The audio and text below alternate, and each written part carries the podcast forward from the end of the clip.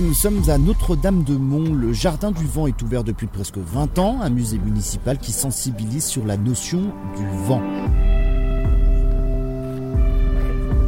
Le long du chemin qui sillonne le Jardin du Vent, nous rencontrons plusieurs structures construites par des artistes. Sophie est la directrice du jardin. C'est vraiment de mettre en évidence euh, certains atouts du vent. Euh, si on prend les voiles du tourniquet, c'est pour montrer que le vent peut être une force qui nous aide à avancer. On doit trouver où est le vent. On a réussi à un peu tourner en plaçant correctement la voile. L'espèce de bateau est censé avancer.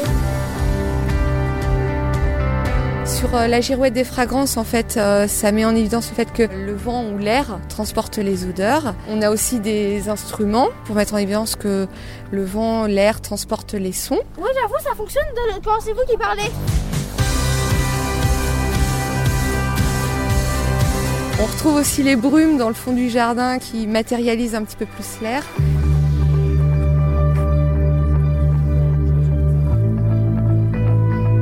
Au centre du jardin du vent trône un magnifique moulin. Le moulin, alors il était là euh, avant, le jardin du vent. C'était un vrai moulin euh, qui fabriquait de la farine forcément. Et puis il était à l'abandon en fait depuis euh, fin de la Seconde Guerre mondiale. Il était à l'abandon et il a été repris pour le jardin du vent. Donc avec plus du tout cette activité de meunerie, mais vraiment pour être un peu l'emblème du jardin.